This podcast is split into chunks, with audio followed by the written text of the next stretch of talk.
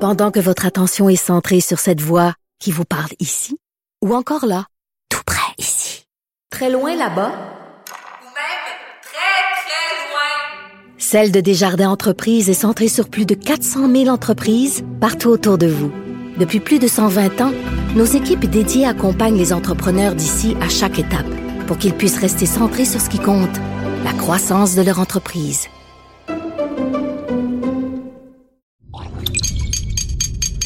Cube Radio. Salut, c'est Charles Tran avec l'équipe dans 5 minutes. On s'intéresse aux sciences, à l'histoire et à l'actualité. Aujourd'hui, on parle de trafic routier, de futur et de cette douce utopie de la voiture volante. C'est un des grands fléaux, parmi d'autres, du 21e siècle, le trafic automobile en temps normal. Les bouchons de circulation, on le sait, ont des impacts écologiques très importants. Le transport, c'est la première source mondiale d'émissions de gaz à effet de serre. Et pour réduire l'impact de la circulation dans des villes toujours plus grosses, il y a beaucoup d'administrations qui misent sur euh, toutes sortes de stratégies. Le transport en commun, le télétravail, les commerces de proximité et, et tant d'autres projets novateurs. Mais pour leur part, les constructeurs automobiles se tournent vers un futur imaginé qu'on connaît et cherchent une autre solution pour transformer notre façon de se déplacer en ville. Ils cherchent à amener la circulation dans les airs à l'aide de ces voitures volantes tant rêvées depuis si longtemps. Quand on parlait de l'an 2000, il y a 30, 40, 50 ans, on pensait aux voitures volantes. Regardez euh, Blade Runner ou, les Jetsons pour les plus vieux. On a imaginé le futur avec une voiture volante pour se déplacer. C'était comme ça. Des constructeurs automobiles très connus comme Cadillac, Porsche, Hyundai, Toyota s'accrochent encore à ce rêve, si bien que certains d'entre eux pensent même pouvoir distribuer leur premier modèle volant dès 2023. Mais euh, est-ce que c'est bien réaliste tout ça? Voici leur juste avec Félix Pedneau.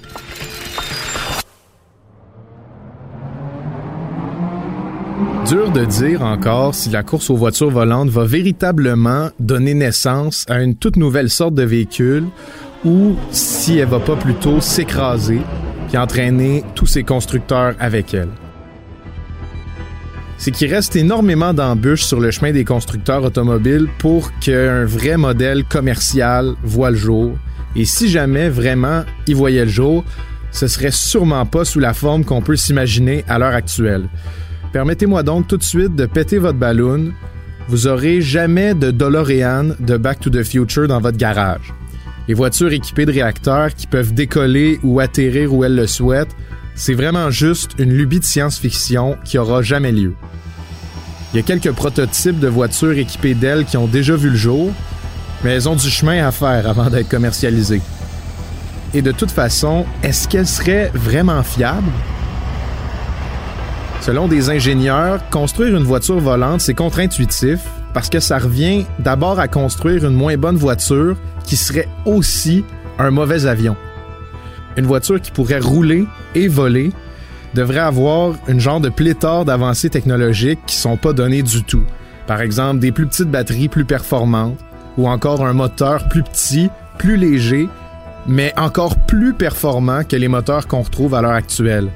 Il y a des startups comme Aéromobile qui ont développé des modèles qui fonctionneraient avec des ailes, des hélices et des roues, mais il reste que leur voiture demande une piste d'atterrissage ou de décollage pour prendre les airs. Rien qu'on retrouve dans une entrée de stationnement donc.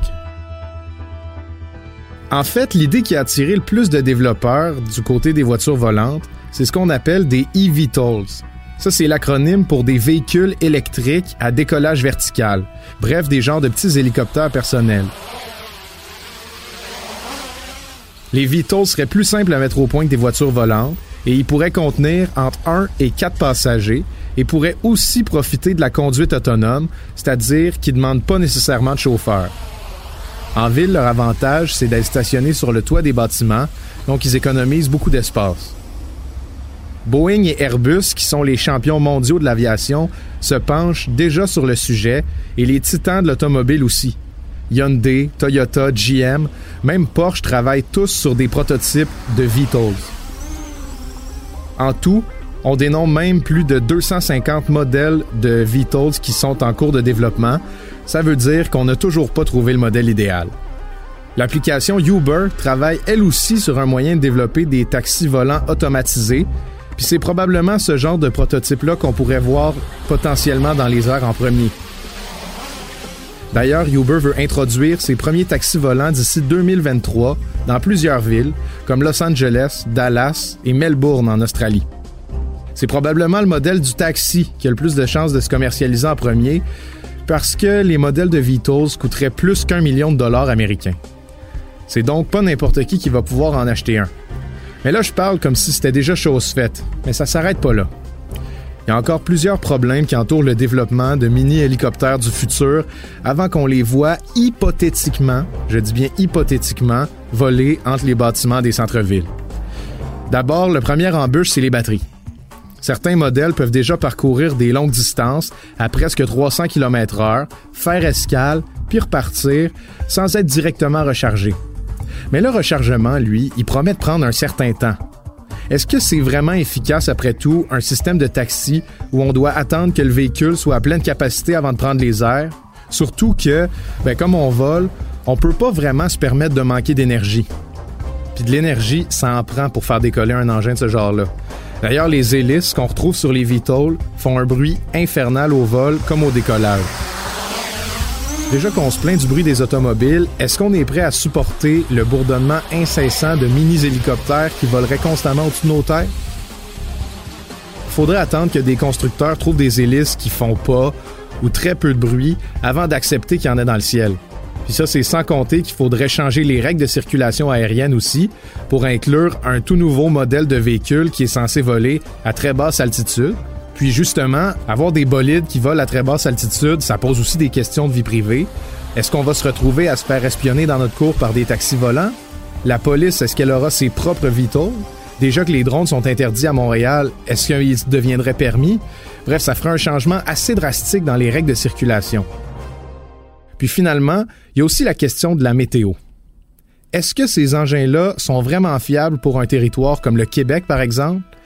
On le sait, il y a plein de vols commerciaux qui sont reportés plusieurs fois par année à Montréal à cause de la neige ou simplement de problèmes de visibilité. Est-ce qu'investir dans des petits hélicoptères, ça vaut vraiment la peine si la fiabilité du système de transport est juste pas au rendez-vous? On dirait que pour l'instant, les voitures volantes, c'est une lubie qui peut naître plus au sud, et peut-être surtout pour les gens qui peuvent se le permettre. À des endroits comme Dubaï et même à Miami, par exemple, il y a un nouveau gratte-ciel résidentiel, principalement destiné pour des propriétaires très riches, qui va accueillir une plateforme de décollage pour un taxi volant.